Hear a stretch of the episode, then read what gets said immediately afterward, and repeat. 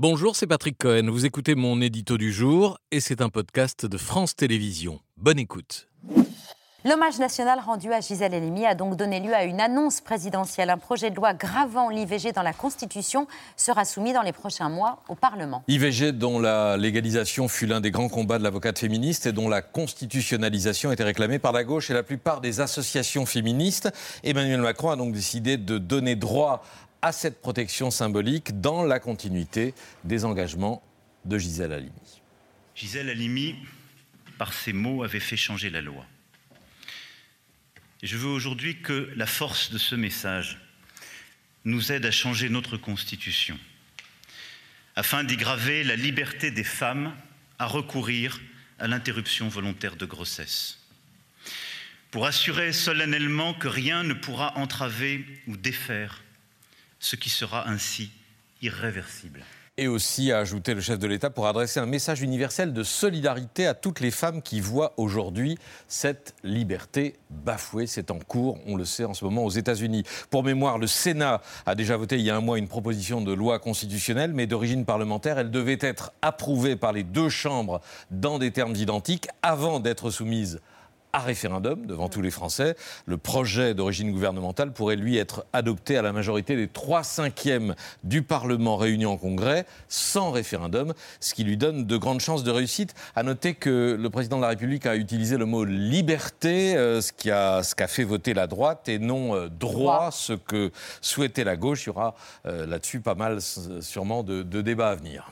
L'hommage à Gisèle Halimi qui a eu lieu dans le vieux palais de justice de Paris. Oui, dans les boiseries de la première chambre de la Cour d'appel de Paris, là où vous avez prêté euh, serment, euh, Maître Alimi, comme, euh, comme tous les avocats Paris. En sa présence. En sa présence, en présence de, de votre mère, Gisèle Halimi, qui, avec Robert Badinter, a fait supprimer du serment d'avocat l'engagement à vivre conformément aux bonnes mœurs et en obéissant aux pouvoirs établis.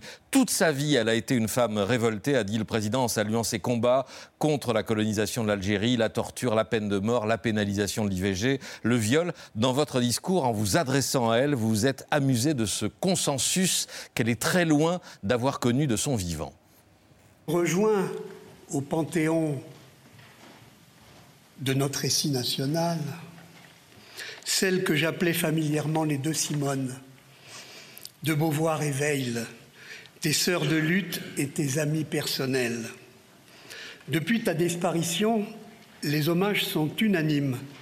C'est à croire que tu n'as jamais eu d'ennemis, a dit avec ironie un intervenant à, tes obsèques. Des ennemis, pourtant, elle en a eu, Gisèle Halimi, et pas qu'un peu. Un épisode que vous avez rappelé euh, dans votre discours, où on les voit physiquement, ces ennemis. C'est ce procès euh, terrible procès d'Aix-en-Provence en 78. Gisèle Halimi défend deux jeunes femmes violées dans les Calanques près de Marseille. Leurs trois agresseurs n'ont d'abord été poursuivis que pour coups et blessures et attentats à la pudeur. Il a fallu trois ans euh, à Gisèle Halimi, trois ans de combat pour obtenir un procès d'assises dans une atmosphère hostile et violente où une partie de la foule soutient les accusés. Reportage d'Antenne 2 signé à l'époque de Claude Sirillon.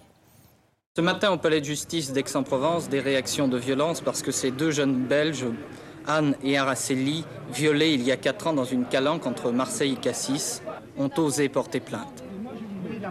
je vous ai rien demandé, je ne sais pas qui vous êtes. Alors vous la bouclez. Ah, vous la bouclez vous d'abord. Des injures, des crachats, des obscénités, des coups, c'était à chaque entrée ou chaque sortie d'audience les mêmes scènes. Dans cette région de la Méditerranée, il y a une espèce de consensus sur le fait que, comme on dit, on perce les femmes. Et finalement, l'espèce de de complicité masculine me paraît une insulte pour les hommes et pour la conception que nous avons de l'amour. Ça n'est pas un procès de viol, l'enjeu. C'est pas une condamnation ou un acquittement. L'enjeu, c'est changer les rapports fondamentalement entre les hommes et les femmes. Il ne peut pas y avoir de société où le couple, au plan de l'amour, soit basé sur un rapport de force physique. Je dis que c'est quasiment du fascisme.